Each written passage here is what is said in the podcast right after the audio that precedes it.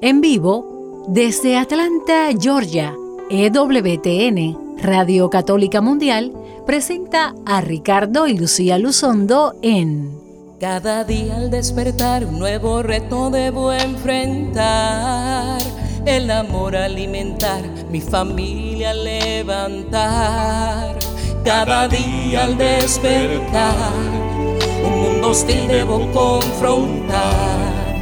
Mi salud cuidar, por mis derechos luchar. A mis hijos debo educar, pero sé que cuento con tu compañía, en el día a día tu luz me guía, todo lo enfrento con paz y alegría, en el día a día, con Ricardo y Lucía. Muy buenas tardes queridos amigos, bienvenidos todos a una emisión más de en el día a día. Con Ricardo y Lucía. Yo soy Lucía Báez Luzondo. Y yo su esposo, Ricardo Luzondo, del Ministerio Renovación Familiar. Y siempre dándoles la bienvenida para un espacio más donde tratamos de conversar sobre cómo enfrentar los retos del día a día de nuestras vidas iluminados por la fe en nuestro Señor Jesucristo. Y también siempre queremos invitarlos a que nos sigan en nuestras redes sociales, Ricardo y Lucía en Facebook y Ricardo y Lucía en Instagram. Siempre sigan nuestro programa en el día a día con Ricardo y Lucía y también nuestro programa televisivo por EWTN Televisión en Español, Creados para Amar Busquen en el sitio web de ewtn.com las horas de programación y acompáñanos siempre porque traemos temas que te pueden ayudar en tu diario vivir.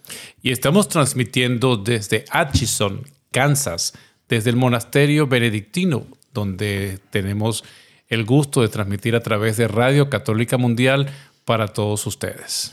Y, de verdad le damos las gracias nuevamente por estar con nosotros, pero no podemos entrar en este tema tan importante que se lo avisamos desde antes de la oración para que llame a sus familiares, amigos, amigas. Vamos a hablar de un tema muy sensible de cómo proteger a nuestros hijos, especialmente a nuestros hijos menores y nuestros hijos adolescentes en este mundo de hoy, en la sociedad de hoy, donde la cultura trata de envolver a nuestros hijos en situaciones y temas que no son aptos para nuestros niños y jóvenes. Y tenemos que estar como padres cristianos, como padres católicos, como padres responsables por esa eh, obligación, ese regalo tan grande, esa responsabilidad maravillosa que Dios nos ha dado en la crianza de nuestros hijos. Así es que llamen a sus amistades para que vengan a escuchar el programa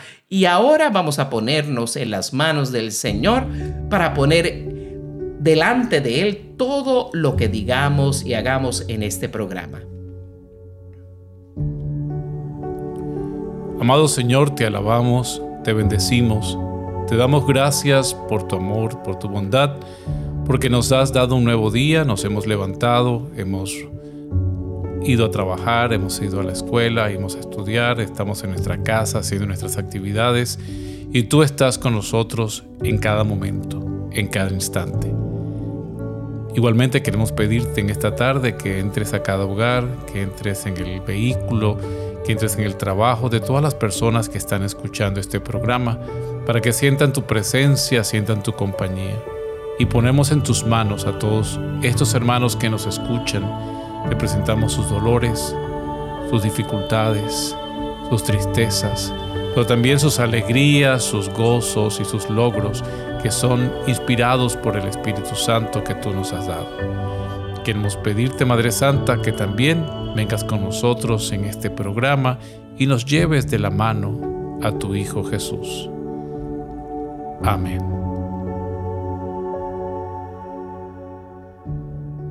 Y ya entramos en de lleno en el tema de este programa de este miércoles. Estamos ah, con ustedes en vivo aquí en Radio Católica Mundial y vamos a hablar de lo que se llama el grooming.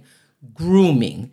Ah, que es un término pues que ha surgido en los Estados Unidos, es un término en inglés, pero se ha conocido y se ha aceptado y se ha aceptado eh, como un término pues eh, que identifica eh, la problemática que estamos hablando también en nuestros países ah, hispanos.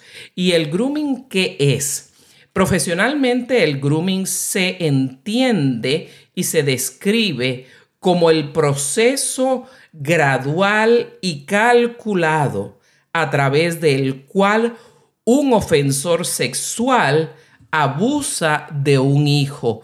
Otra manera de, describirlo también sería un proceso en el que se produce paulatinamente un vínculo de confianza entre ese niño, niña, adolescente, y la persona que le acosa, el acosador sexual, quien intenta a través de esa relación aislar a esa criatura poco a poco para conseguir desprenderlo de, de, su grupo de apoyo, de su red de apoyo que tiene la criatura, que serían pues obviamente sus padres, sus familiares, sus amigos, sus profesores, las personas de verdad que le aman, que se preocupan por él o ella, y pues generando así un ambiente como de, de secreto, ¿verdad? Todo tiene que ser secreto entre tú y yo. Eso es lo que le dice el acosador al niño, a la niña o al adolescente. Eh, y pues un ambiente también de intimidad, de que todo lo que pasa entre tú y yo es entre tú y yo y no lo debe saber nadie. Son personas que están muy, muy perturbadas psicológica, psiquiátricamente y que obviamente pues se conocen como personas que, tienen, que son pedófilos, ¿verdad? Que son personas adultas que sienten atracción sexual en niños y jóvenes. Quiero mencionar en paréntesis ahora que esta es una de las tendencias, o diría yo la tendencia última de la ideología de género que trata de hipersexualizar a nuestros hijos, que trata también de hacer normal lo que son las relaciones eh, sexuales pues impropias para niños de, todas clases y que, eh, y que lleva también a la aceptación de esa, de esa atracción de adultos a niños, que es obviamente pecaminosa, es horrible, es despreciable, debe ser juzgada con la mayor severidad, es una enfermedad difícil de arrancar, una tendencia muy dura que puede hacer eh, de un ser humano un ser muy perverso que llega a dañar la vida muchas veces de uno o muchos niños. Y y en tiempos como hoy, a través de la ideología de género, se está queriendo cambiar lo que es la realidad de un pedófilo o, a llamarlos eh, personas con atracción a menores y llevarlo, y estos están abogado, abogando para que esto sea una, una orientación sexual normal y aceptada.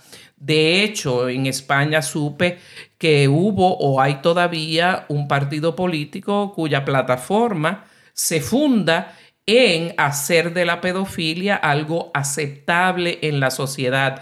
Por eso aquí en la ideología de género están llamando a los pedófilos, por lo menos en inglés, minor attracted children, o sea, personas atraídas a, a menores de edad y eh, están tratando de, normalizar. Por eso todo esto que le hemos hablado de la ideología de género no es el la simple mentira de lo que nos hablan siempre. Bueno, cada cual tiene, eh, eh, tiene su forma de vivir y hay que ser eh, tolerante y hay que aceptar las cosas. Y eso puede llegar hasta un punto cuando se trata de mayores conscientes de lo que hacen. Pero cuando ya se está tratando de meterse con la vida de nuestros hijos, de verdad que ya es totalmente inaceptable.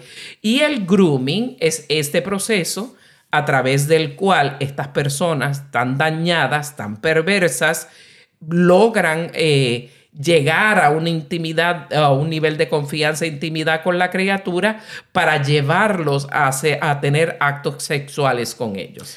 Es entonces ese proceso, como dice Lucía, que el proceso lleva pasos, es una secuencia que busca que el niño se confunda y crea que esa, esa relación que el adulto está buscando tener con él o con ella es normal. Eh, tratan de cambiarle la mente, cambiarle el pensamiento. Grooming también se utiliza, por ejemplo, en inglés cuando uno está haciendo la peluquería de los, de los perros. Es decir, se va preparando para una situación especial. Cortan aquí, cortan allá, van limpiando, le van quitando las ideas de los papás, le van quitando las ideas de la sociedad, le van quitando los conocimientos religiosos que hayan podido aprender para irlo precisamente pues preparando para un final en el cual pues se convierten en víctimas los niños. Y por eso entonces este grooming que también es conocido como acoso es la parte delictiva del acoso sexual de adulto que implica un adulto como ya dijo Lucía y un niño o niña o adolescente.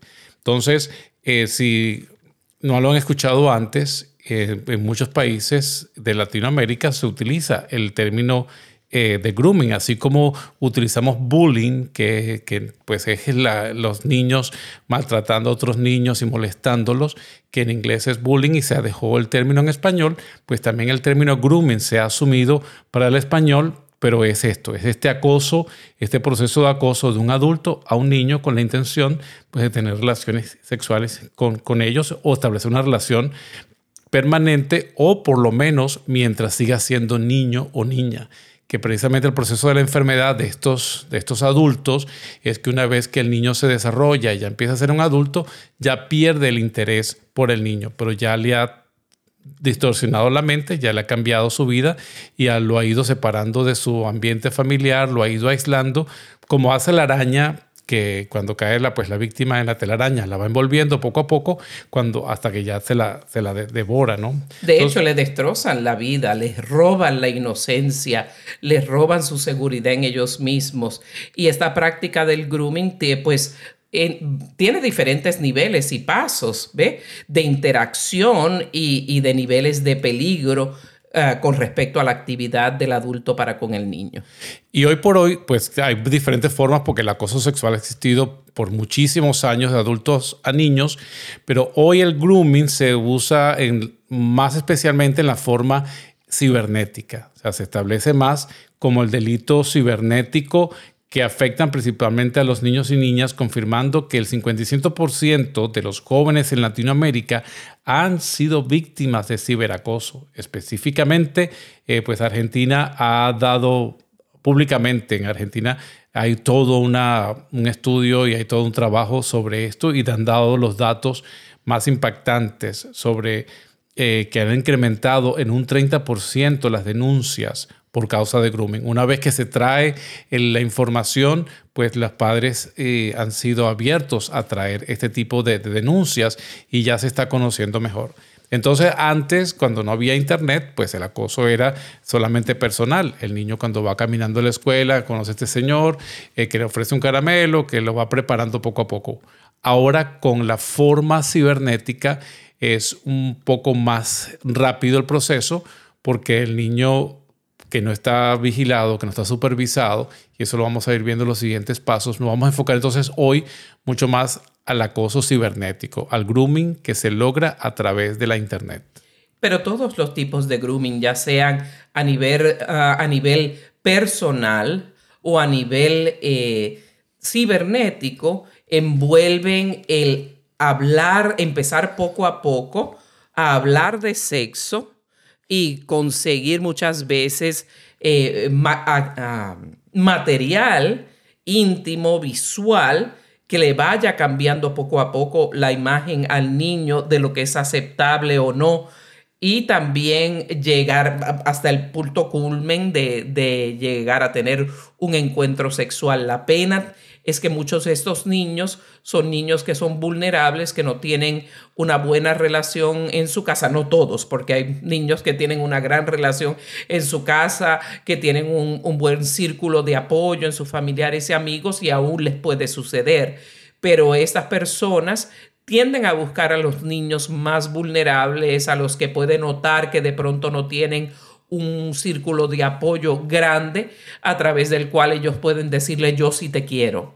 Esto que nosotros estamos haciendo es verdadero amor y lo estamos haciendo porque, porque de verdad yo te amo. Nadie más en, la, en el mundo te ama y un niño o una niña con un vacío muy grande pueden comenzar poco a poco a creer porque son personas muy manipuladoras, muy, muy labiosas. Ah, con, una destreza tremenda de envolver y de engañar y de aparecer eh, lo buenos y lo amorosos que no son porque su intención es realmente nefasta y sucia.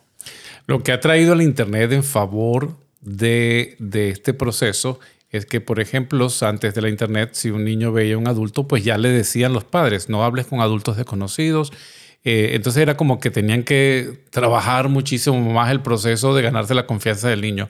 Ahora a través de la internet, que el, ciberacoso, pues primero se hacen se presentan a sí mismos como niños de la misma edad, como una persona joven y por supuesto, le da materiales, como dice Lucía, le manda eh, de pronto videos cómicos, le manda videos que empiezan a ser un poco insinuantes y empieza a ganarse la confianza a través del Internet del niño, pues con esta persona. Eh, como un hombre ficticio y que no sabe pues cómo es y se intercambian, le empiezan a pedir información y los niños que son pues muy inocentes, vamos a decir la palabra, pues eh, empiezan a dar también. empiezan a dar información, me llamo tal, tengo tantos años de edad.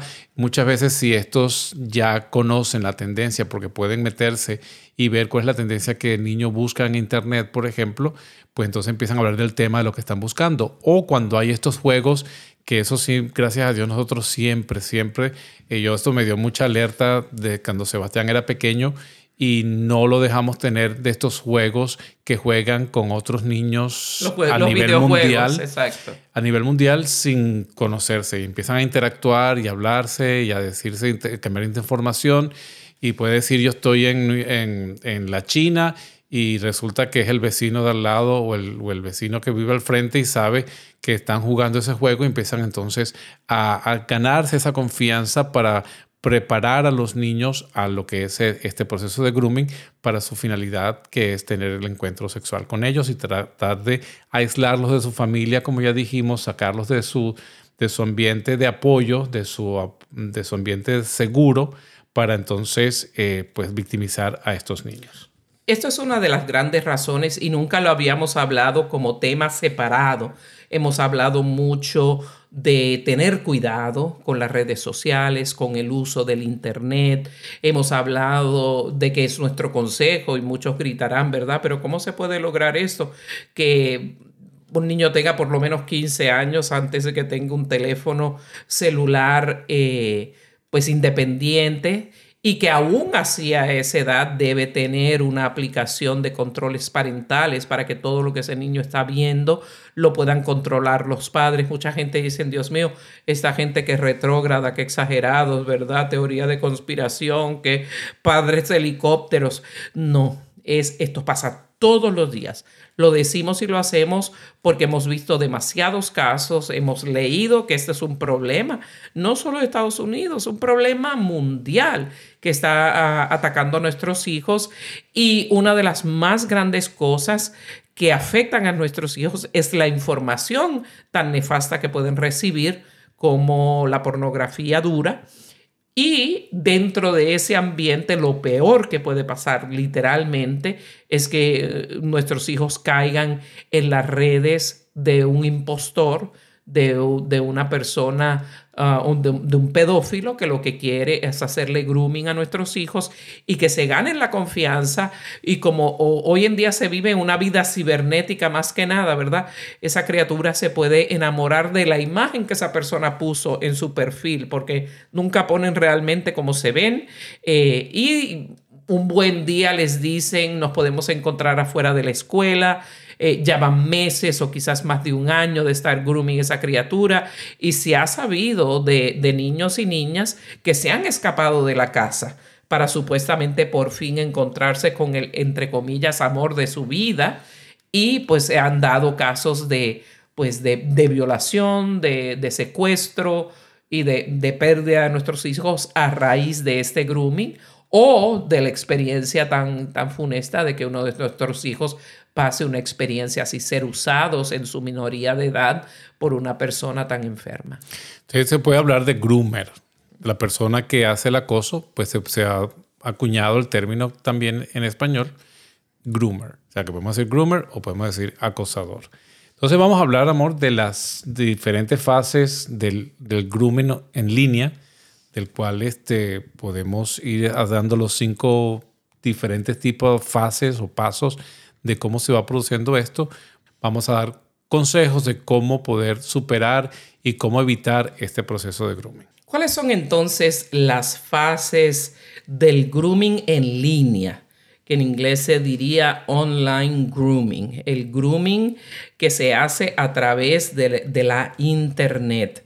Y el paso número uno o fase número uno es la fase en la cual el, el acosador o el groomer crea un, lazo o un vínculo de confianza entre el groomer o la groomer, porque lamentablemente de que las hay, las hay, sí las estadísticas hablan de que son mucho más los hombres que las mujeres, pero de que las hay, las hay.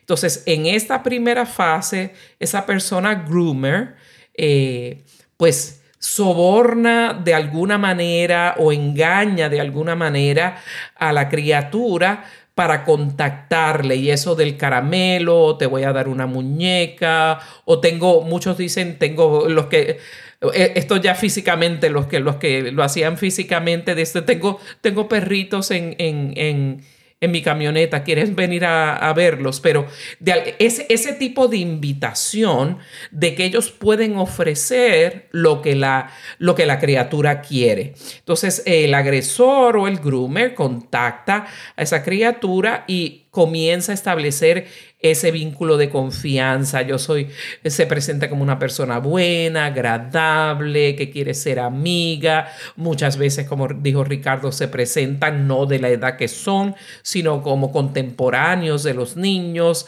Eh, se, le dicen cosas bonitas, eres muy linda, eres muy lindo, las cosas que nunca de pronto la criatura ha vivido o oído se lo empiezan a decir para entonces eh, lo, más clásico es fingir, como ya mencioné, tener otra edad para eh, una edad cercana y asociable a, la víctima de este groomer. Además, también puede que el groomer pues eh, empatice en un nivel muy profundo si ese, si ese niñito, esa niñita tiene problemas en casa, los papás pelean, eh, tiene problemas con sus hermanitos o le hacen bullying en la escuela o está abusado de alguna manera, el groomer le apoya.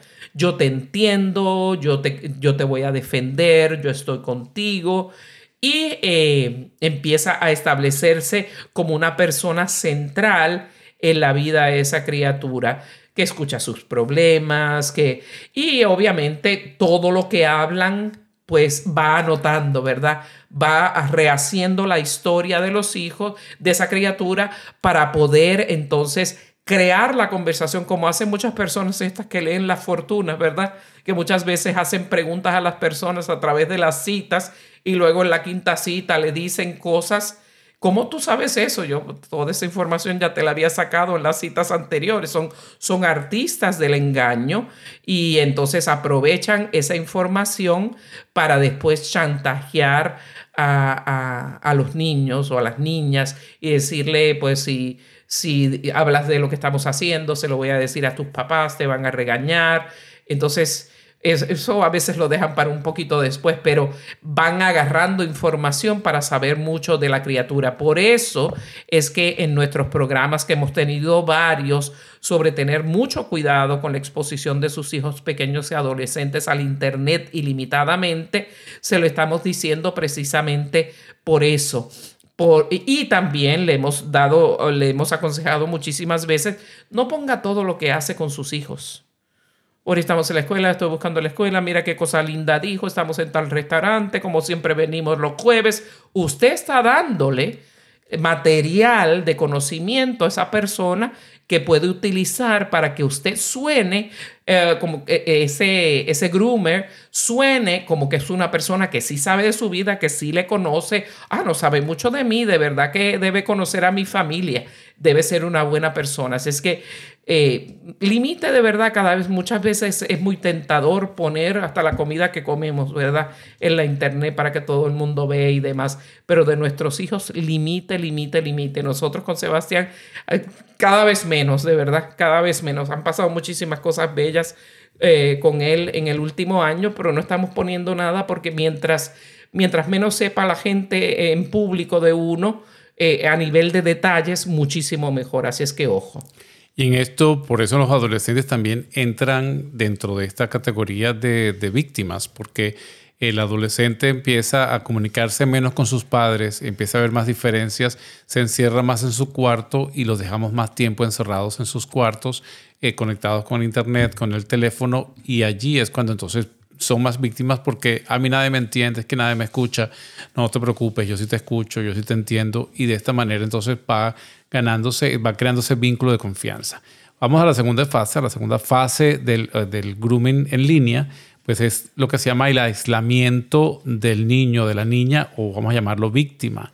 En esta fase, pues el agresor persigue arrancar la red de apoyo natural del menor, es decir, lo que habíamos dicho, sus, sus familiares, sus amistades, los maestros de la escuela, eh, de su zona de, de, confort, su zona de, de, apoyo y de seguridad, pues lo deja desprotegido, empieza a aislarlo para que no tenga esa red de apoyo. Entonces, de esta manera, ¿qué pasa?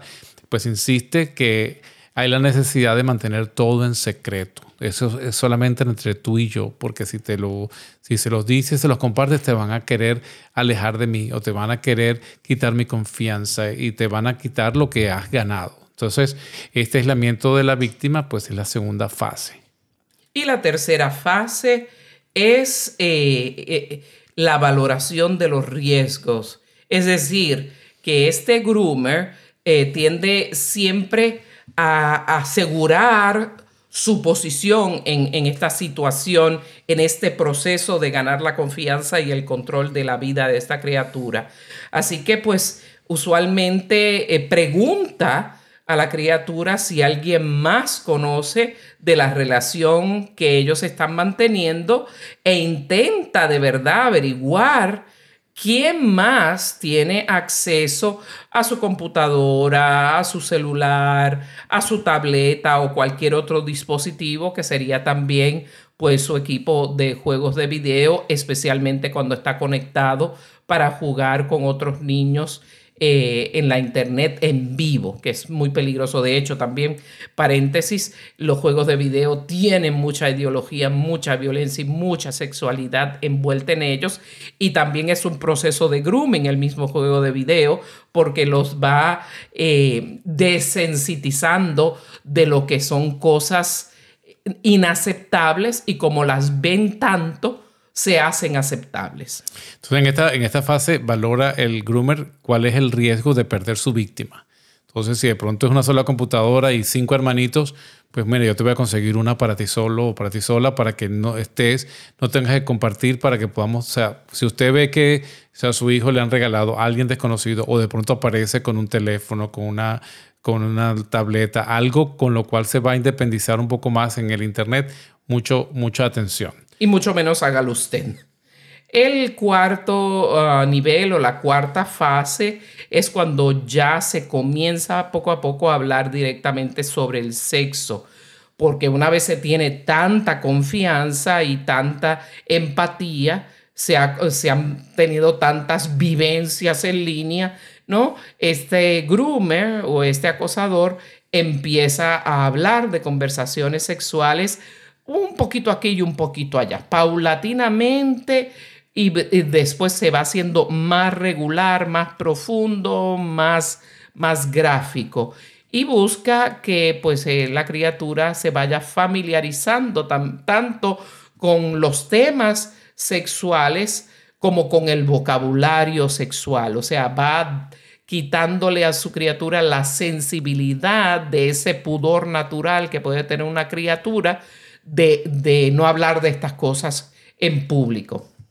Y pasamos entonces ya a la última fase, que es la, pues ya la, la final, en la cual, pues ya, ah, ya primero anteriormente hablaron de sexo, ahora pues empieza a hacer peticiones de naturaleza sexual. Es decir, el objetivo principal del groomer en línea es este, es que eh, a través de manipulación, incluso amenazas o chantaje, eh, pues obliga a que esta víctima, el niño o niña, pues le envíe material sexual. Mándame una foto, quítate la ropa, muéstrame... Enciende la eh, cámara, quítate Muéstrame algo, eh, muéstrame, yo te mandé esta foto, mándame tú esta.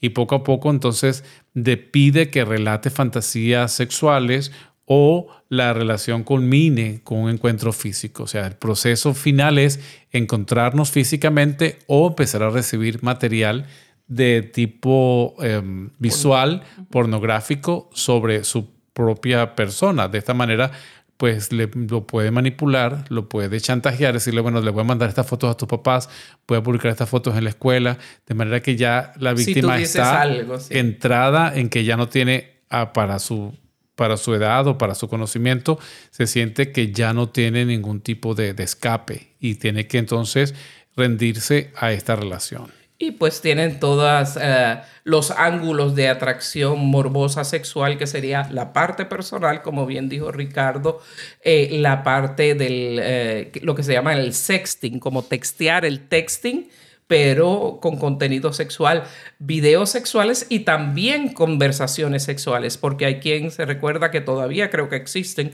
las líneas esas de llamadas en la noche que ponen de después de las 12 de la medianoche llame a tal hora y la mujer hablando romántica porque hay personas que se pongámoslo así, entusiasman con ese tipo de conversación, pues llevan al niño o a la niña a, efectuar ese tipo de actividad, la cual rompe su inocencia completamente y la criatura sabe que está haciendo algo mal porque la conciencia habla y se, se, siente ameno, se siente sucio, sucia y va cayendo cada vez más en estas redes y puede llevarle a una vida de mucha promiscuidad. Bueno, ya llegamos al punto del corte de la mitad del programa. Vamos a tomar entonces una pausa comercial y regresamos con más de En el Día a Día con Ricardo y Lucía. Hablando del grooming.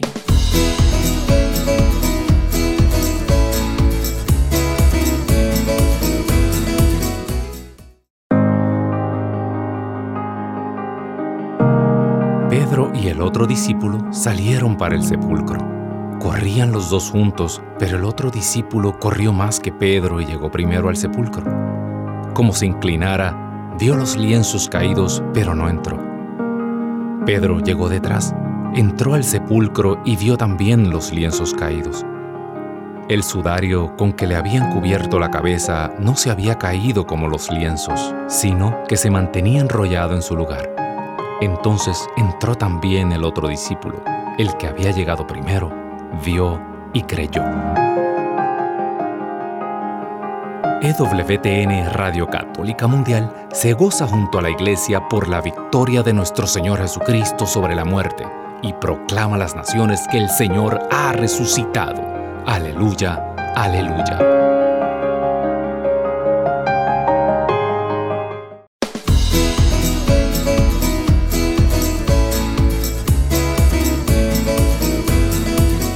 Ya estamos de regreso en el día a día con Ricardo y Lucía y estamos hablando de este tema tan duro, tan delicado, pero tan real, donde tantos de nuestros hijos están expuestos. Como hablábamos en España, uno de cada cinco niños ha, sido expuesto al, al, al grooming y aquí en los Estados Unidos la incidencia es más alta también. en América Latina habíamos dicho que el 55% de los niños han sufrido alguna forma de acoso en Internet. Ciertamente. Entonces, vamos a conversar ahora de cómo... ¿Cómo poder detectar el grooming? O hemos hablado de las fases del grooming, pero vamos a explicarles ahorita a ustedes como padres cómo detectarlo, cómo sospecharlo principalmente, porque no necesariamente está pasando, pero eh, estos signos que les vamos a dar eh, les debe llamar la atención. O sea, usted debe prestar atención a los cambios de conducta o cambios de humor del niño o la niña o el adolescente, si de manera repentina presenta tristeza, si su rendimiento escolar se, modifica para mal, es decir, baja su rendimiento escolar. Si es un niño que no va bien en la escuela, pues ahora va peor todavía.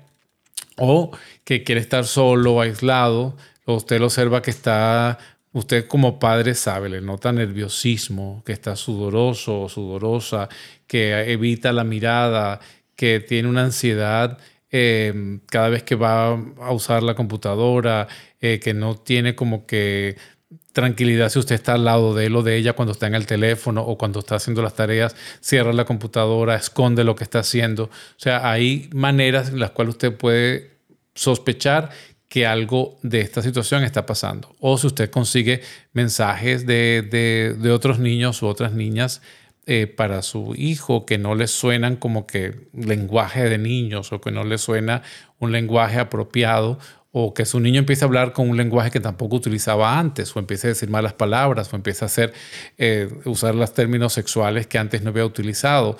Entonces, cualquier cambio de estos que usted note, pues le ayuda a sospechar sobre el grooming. Y no tiene que ser que de hecho esté pasando, porque puede también ser exposición. Tantos niños están creciendo en el Internet y aprendiendo demasiado innecesario para la edad, robando pues su inocencia.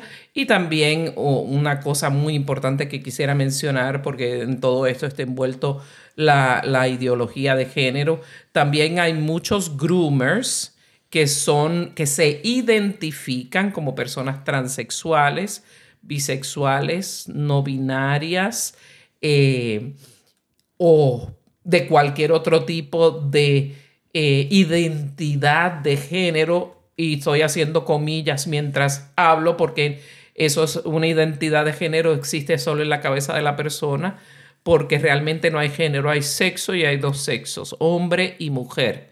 Y cualquier otra cosa, uno puede tener una inclinación hacia, lo, hacia el otro sexo, que no es el tema de hoy, ni lo vamos a juzgar, ni lo vamos a hablar, pero esto de la ideología de género es, va mucho más allá de ello y hay muchas personas que hacen el grooming no solo para que la criatura entre en una actividad sexual, sino que entre en una actividad sexual desviada más seriamente porque es con una persona del mismo sexo con un hombre que se identifica como mujer y quiere estar con una niña, eh, perversidades muy grandes que están a la orden del día en nuestra sociedad y solo tiene usted que encender la televisión, abrir el, el periódico, la revista, el internet y va a ver que está por todas partes porque la agenda de género es trillonaria y hay muchas fuerzas eh, que por dinero y por poder y por control de la humanidad, esta es una de las agendas más grandes que están utilizando para cambiar el mundo como lo conocemos y la sociedad como la conocemos. Ahora, ¿qué podemos decirle, Lucía, a los padres que ya nos están escuchando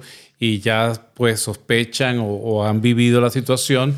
¿Qué hacer ante un caso de grooming? ¿Qué puede hacer un papá cuando se da cuenta que a su hijo o a su hija lo han estado acosando sexualmente?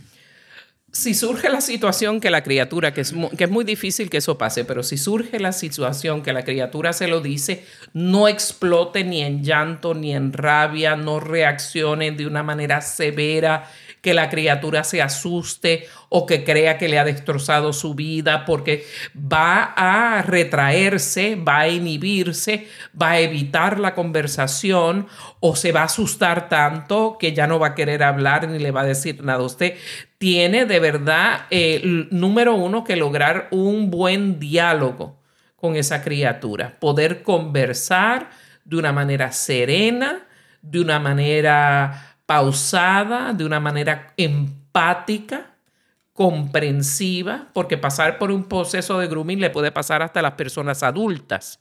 Entonces es bien importante que, que un niño que es inocente que nunca ha estado expuesto a una cosa como esa, entender la astucia de la persona que envolvió la criatura en esto y no reclamarle a la criatura ni hablar voy a matar a esa persona porque van a pensar que todo es su culpa, que alguien va a morir por su culpa. Así es que dialogar y empezarle a preguntar poco a poco. Eh, eh, preguntas de, eh, abiertas, de contestación abierta. Eh, te sientes frustrado por algo, estás, te veo un poco nervioso, me quieres contar. Eh, número dos sería evitar hacerle, como, como, diría yo como abogado, una deposición, ¿verdad? Un interrogatorio formal, porque cuando usted viene con una letanía seria de preguntas, con una cara muy, muy amarga, pues eso va a inhibir mucho a la criatura, va a sentir como que eh, la criatura es la que tiene la culpa, que le están culpando de algo. Yo diría que como ley natural, sabe el niño que algo que está haciendo no está bien.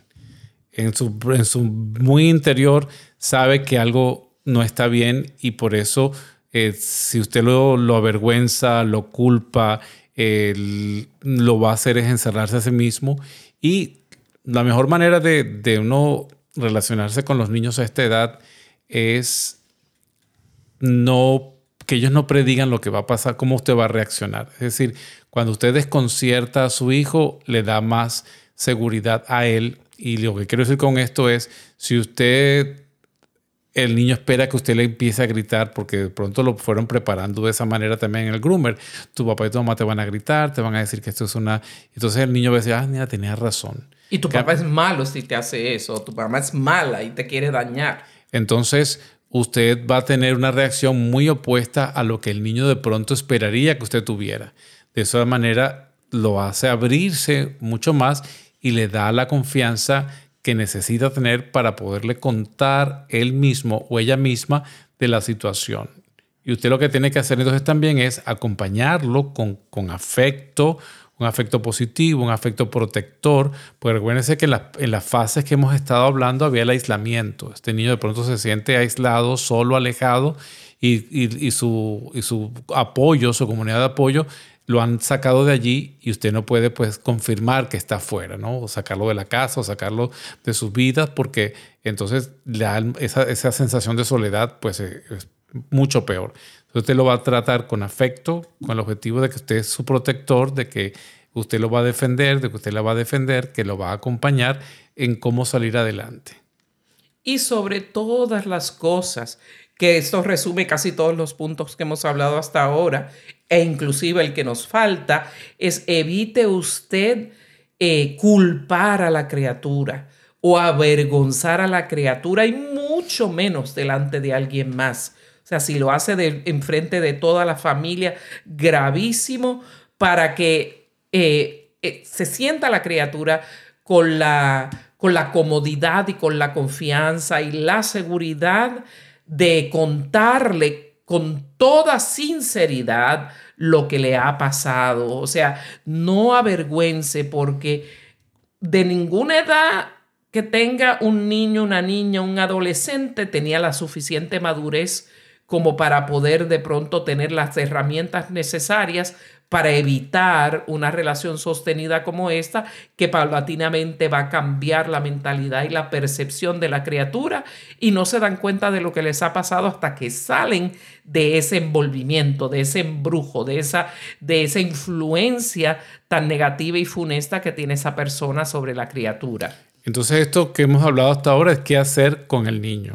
Ahora, ¿qué vamos a hacer con la información que usted obtiene o con los datos que, intercambia, que, ha intercambiado el niño con la persona acosadora? Entonces, usted debe reunir toda la información para preparar hacer la denuncia, si la puede hacer la denuncia en su, en su oficina de policía local.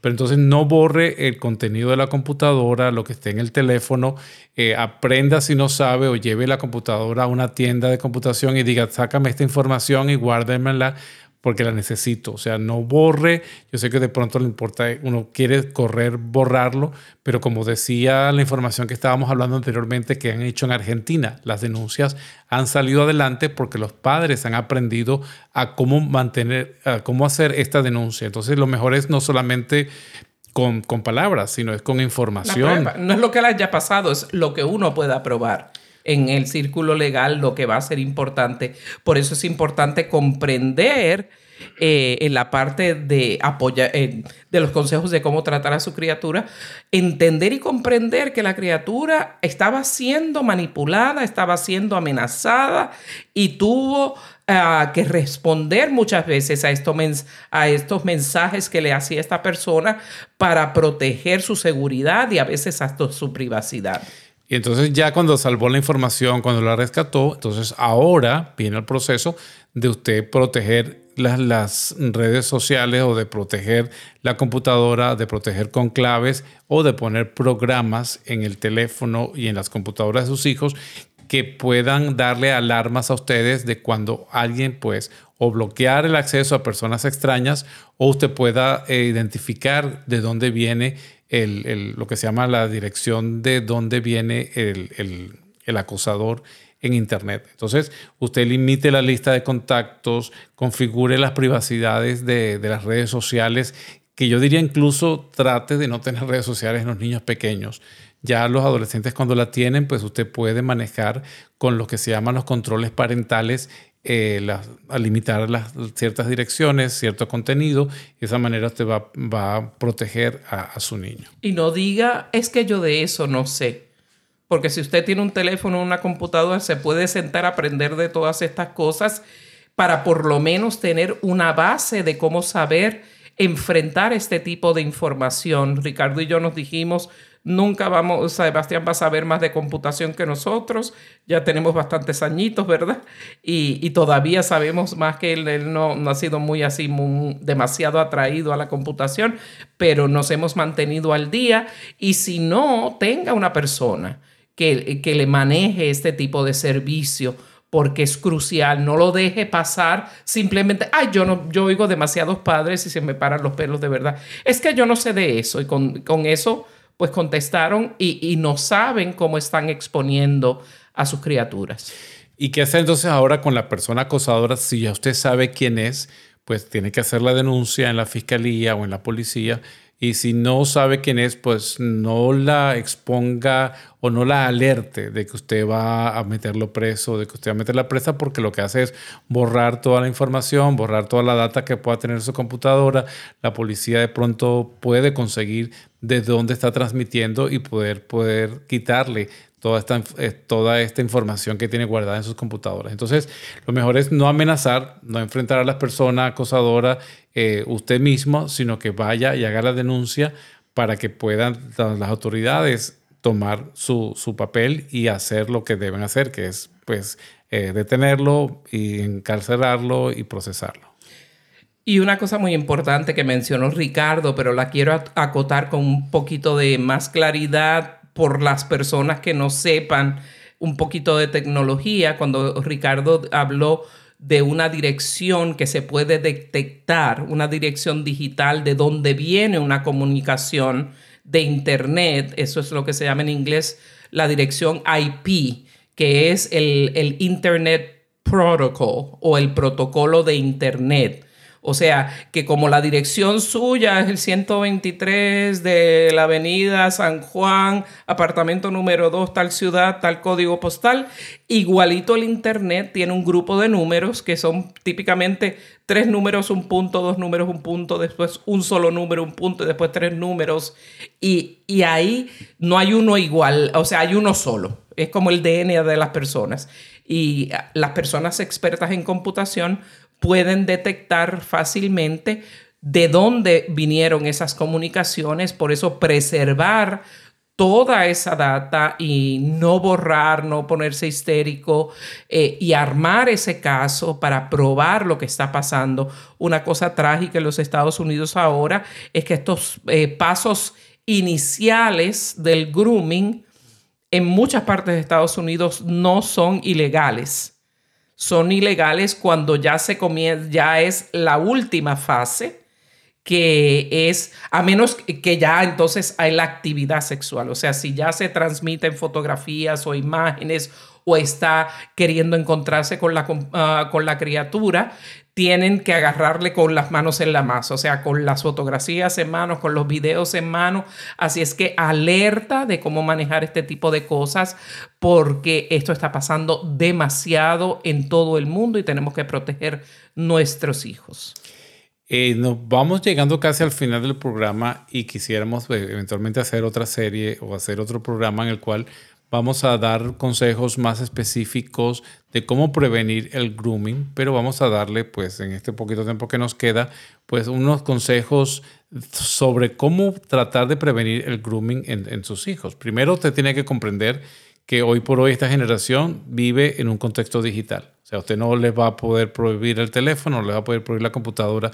Usted tiene que aprender de estos sistemas. Tiene que aprender usted eh, de teléfono celular, tiene que aprender de computadora, no al, término de experto, pero sí al nivel de poder revisar, supervisar lo que sus niños están haciendo. Y si no sabe, pues busque ayuda, eh, que en las parroquias, muchas parroquias hay eh, precisamente grupos de jóvenes que están enseñando a los padres cómo entender y manejar el Internet. Una de las maneras de prevenir es, como dijimos, no prohibir, comprender que esta situación y usted no le puede prohibir, lamentablemente, pues que tengan este tipo de, de amigos y de relaciones virtuales, pero usted acérquese más a conocer quiénes son sus hijos, con quiénes se relacionan, cuáles son sus familias y los puedan identificar. Claro, le puede eh, prohibir que esté a deshoras o que tenga un teléfono antes de tal edad pero eh, en otras palabras, evitar que se expongan es imposible porque alguien que tenga equipo en la escuela, los equipos que hay en la escuela, ah, siempre hay una forma en que los niños pueden acceder al Internet. Lo importante es minimizarlo. Una cosa que quiero decirle especialmente a los padres indocumentados o padres e hijos indocumentados en Estados Unidos, si su hijo y su familia son víctimas del bullying y usted hace una querella o una denuncia en la fiscalía o, comisaría más cercana a usted y usted ayuda a que se lleve ante la ley a juicio a esa persona, ustedes como familia han, sido víctimas de un crimen y pueden obtener, aunque estén indocumentados y aunque haya habido una, una deportación de alguno de ustedes, pueden conseguir una visa U que puede entonces generarle la residencia legal en los Estados Unidos. No estoy diciendo que hagan casos que no son, pero si están pasando esto, que sepan que, que por lo menos este dolor y, esta, y este proceso tan duro, tan impactante en la familia, eh, que por lo menos eh, no dejen de, de avalarse de sus derechos de ley para que por lo menos puedan estar en Estados Unidos, porque muchas gentes que he conocido a través de mi carrera por muchos años no sabía que sabían que si eran víctimas de un crimen podía tener este beneficio, pero este es uno de los crímenes más claros de, de probar para que haya una visa por ser víctima de un crimen, una visa U en los Estados Unidos y obtener la residencia. Y un último consejo para ustedes como padres y para todos los que los niños y todo el mundo Nada hay oculto en Internet. Internet, nada está escondido. Usted manda una foto y esa foto se va a quedar por el resto de la existencia disponible. Aunque usted no la vea, aunque usted la borre, aunque la haya borrado de su, de su papelera, está en el Internet. Entonces, de manera que sepan ustedes y sus hijos que nada que manden por Internet queda escondido.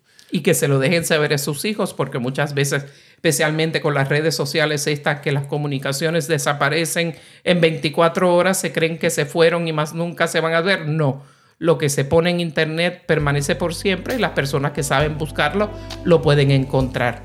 Bueno, lamentablemente se nos ha terminado el tiempo por el programa de hoy, pero esperamos en el Señor y la Virgen Santísima que se reúnan nuevamente con nosotros aquí en su casa en el día a día con Ricardo y Lucía por Radio Católica Mundial en este mismo día y por esta misma señal.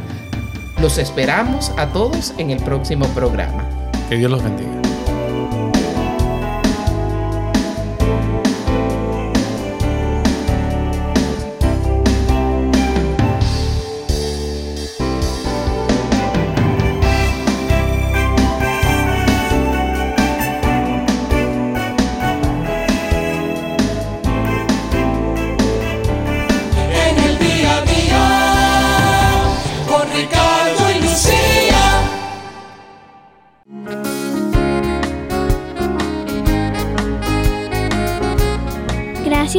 Por todas las cosas maravillosas que has creado, el cielo, el mar, las estrellas, los animales. Gracias por darnos todo lo que necesitamos y por estar siempre atento a nuestras necesidades. Amén.